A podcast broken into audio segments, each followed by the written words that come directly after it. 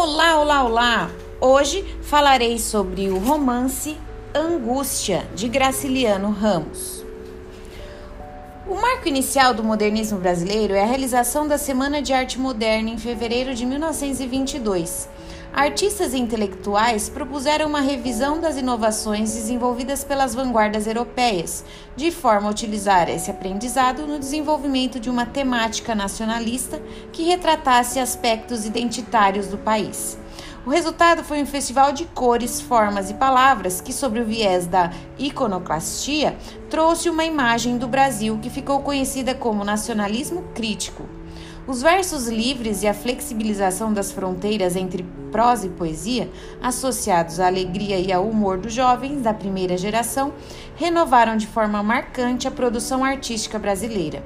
Algumas tendências se desenvolveram a partir disso, como a arte pau-brasil e o manifesto antropófago, ambos tendo Oswald de Andrade como principal idealizador e articulador. Em 1926, realizou-se o Congresso Brasileiro de Regionalismo, na cidade de Recife, em Pernambuco, reunindo intelectuais com atuações diversas, escritores, pesquisadores, etc. As discussões mantidas ali resultaram posteriormente na elaboração do Manifesto Regionalista, no qual os signatários condenavam o que julgavam ser excesso de estrangeirismo na estética modernista, mas reafirmavam alguns dos principais avanços do movimento, como a coloquialidade da linguagem e a temática do cotidiano aplicadas à realidade nordestina. Assim, os escritores passaram a produzir uma literatura que aborda assuntos como seca, coronelismo, lutas de classes, etc., com diálogos nos quais as personagens se utilizavam de regionalismos, isto é, expressões locais. Ainda que autores de outras regiões do país também tenham participado do desenvolvimento desse período, é no Nordeste que surgem seus principais representantes.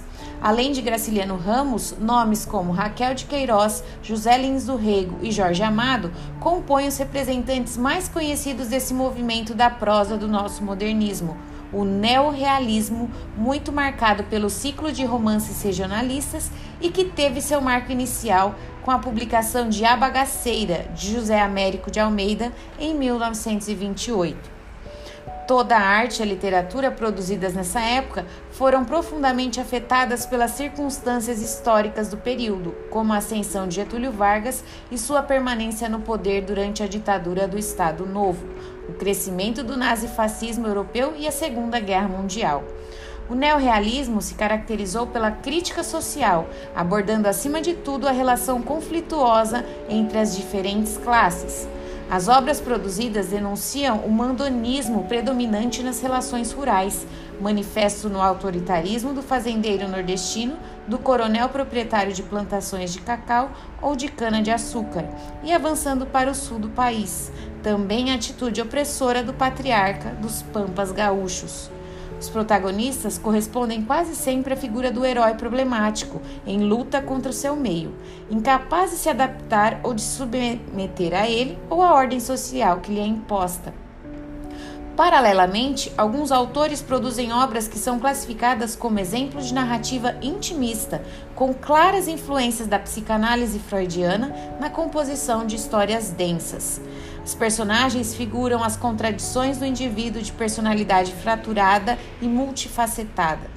A essa corrente filiam-se autores como Lúcio Cardoso, Cornélio Pena, Ciro dos Anjos e Dionísio Machado.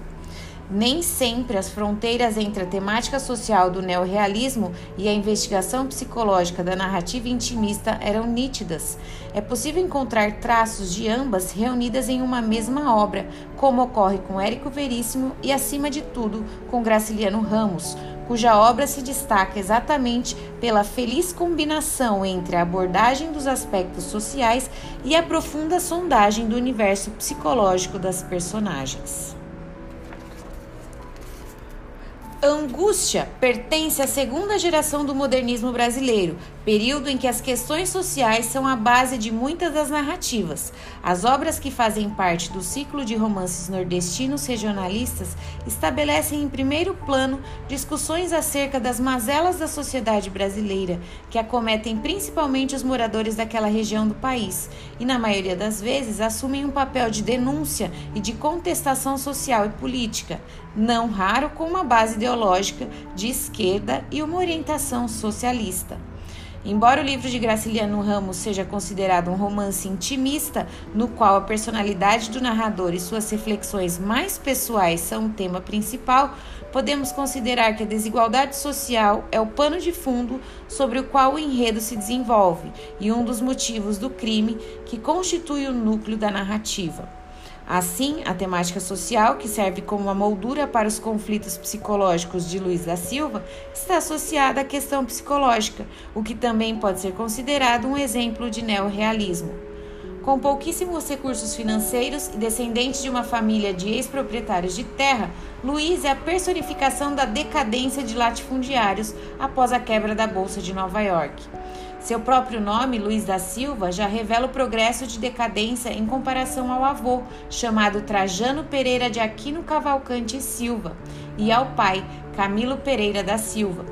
Vivendo em uma casa alugada e sem conseguir cumprir com suas obrigações financeiras elementares, o narrador é uma figura intermediária entre o vaqueiro que tem problemas de sobrevivência em meio à seca do sertão e o cidadão que se afastou da realidade do meio rural e se estabeleceu na cidade. Luiz ocupa esse espaço entre essas duas figuras recorrentes nas obras do período, porque possui uma diferença significativa em comparação às outras duas: letramento considerável e senso crítico desenvolvido. Fica claro, portanto, que há uma relação da obra com as características adotadas pelos autores do realismo da segunda metade do século XIX, e mais do que isso, com algumas tendências do naturalismo. O estilo de Graciliano Ramos se pauta também em algumas descrições de aspectos deploráveis da vida das personagens, aproximando-os muitas vezes de um estado próximo ao da animalização, como faz na apresentação dos vizinhos de Luiz da Silva. Narrador em primeira pessoa é um padrão quase absoluto no trabalho do autor, que já tinha publicado duas obras com a mesma opção narrativa, Caetés e São Bernardo. Ainda que os narradores tivessem personalidades diferentes da Luiz da Silva, de Luiz da Silva, o princípio de criação de todo o universo em torno do qual a história é construída é o mesmo. Nesse tipo de livro, é preponderante a visão de apenas um personagem, e tal ponto de vista influencia todas as instâncias da narrativa.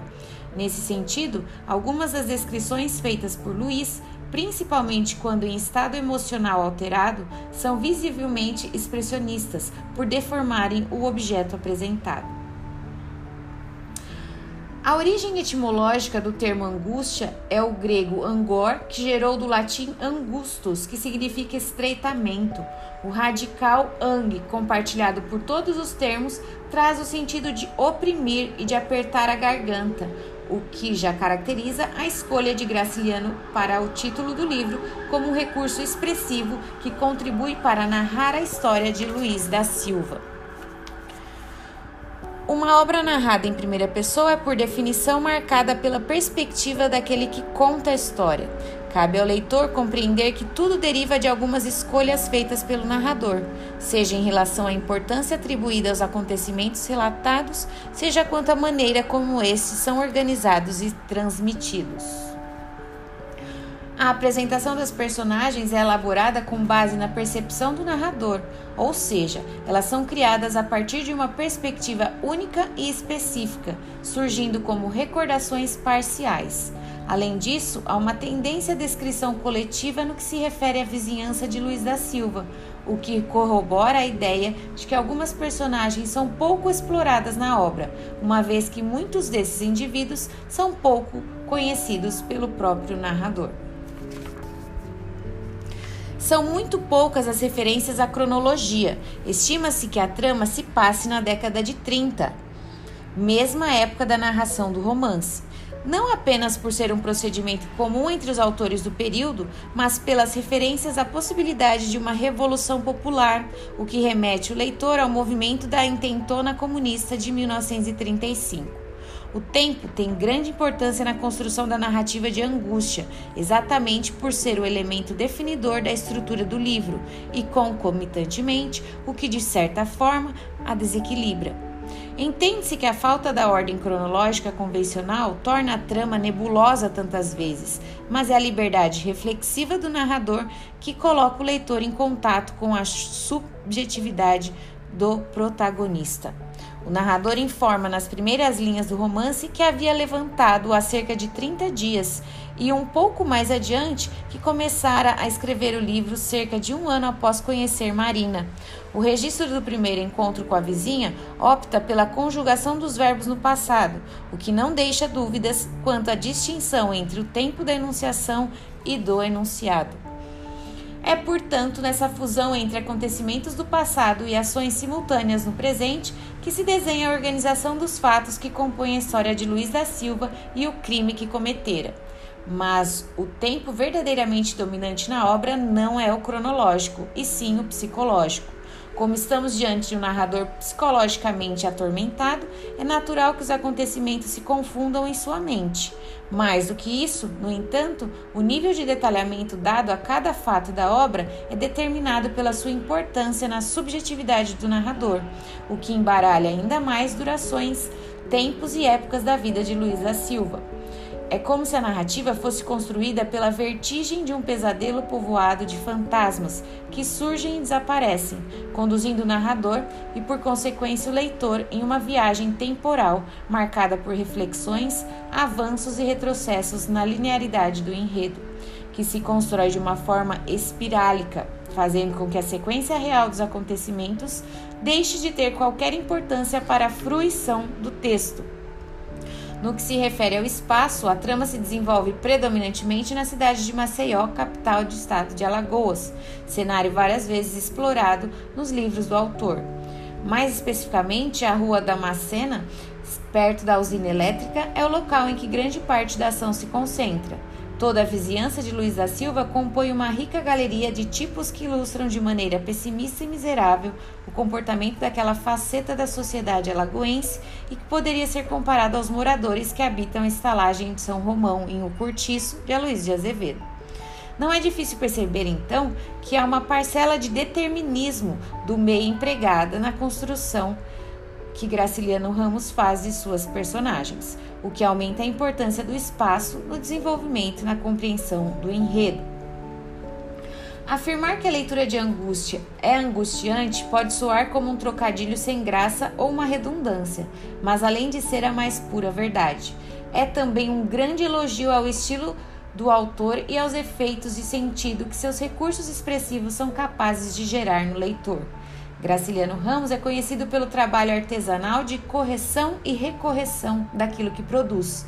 Sabe-se que passava meses trabalhando na linguagem empregada e fazendo cortes significativos em seus livros até conseguir alcançar o que considerava essencial.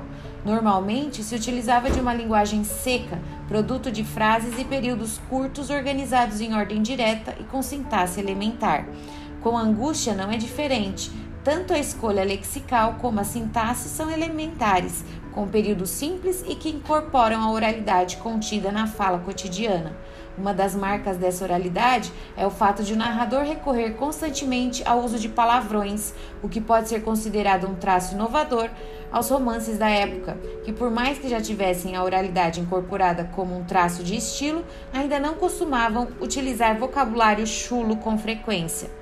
No entanto, não se pode incorrer no erro de considerar simples o estilo de Graciliano, uma vez que suas opções estilísticas são produtos de complexa elaboração para representarem o universo pessoal e íntimo do narrador.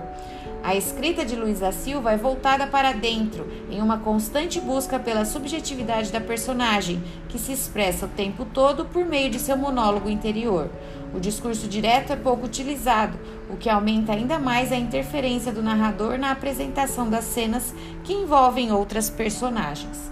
É seu universo interior em sua labiríntica complexidade, o que de fato constitui o principal foco de interesse do romance. Para possibilitar o acesso do leitor a essa complexidade psicológica, o narrador lança mão do fluxo de consciência na composição do romance, e essa característica, consequentemente, constitui o estilo do autor.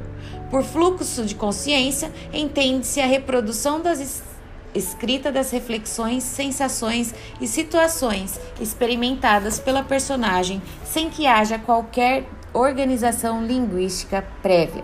De forma caótica, os diferentes elementos são combinados por um processo de livre associação de ideias que compõe um monólogo interior que explicita a intimidade de Luiz da Silva. Não há compromisso com a lógica e tampouco com a linearidade dos fatos. Pelo contrário, é a desorganização que dá verossimilhança ao relato do narrador, que não faz concessões às dificuldades que o leitor possa enfrentar para acompanhar o desenvolvimento do enredo. As descrições que se referem aos aspectos exteriores e mais objetivos valorizam a degradação do ambiente em que o protagonista transita. A atmosfera do local também é constituída pela linguagem empregada. Tanto a casa em que vive na idade adulta quanto a fazenda de onde veio são locais marcados pela carência material. Não é diferente nas rápidas excursões do livro pela repartição pública em que o narrador trabalha e pelos bares que costuma frequentar com os amigos. Calor, sujeira, barulho de ratos que fazem parte do cotidiano, tudo é descrito de forma a que o leitor se sinta inserido na atmosfera que moldura a perturbação interior de Luiz da Silva. A elaboração desse estilo não é algo que se alcance sem um trabalho mais aprofundado de burilamento linguístico e escolha lexical cuidadosa. Classificar a linguagem de Graciliano como algo simples e que apenas registra o universo de privações, tanto materiais quanto intelectuais, das personagens, seria ignorar o complexo processo de construção de uma postura pessoal representada por meio da utilização do código linguístico.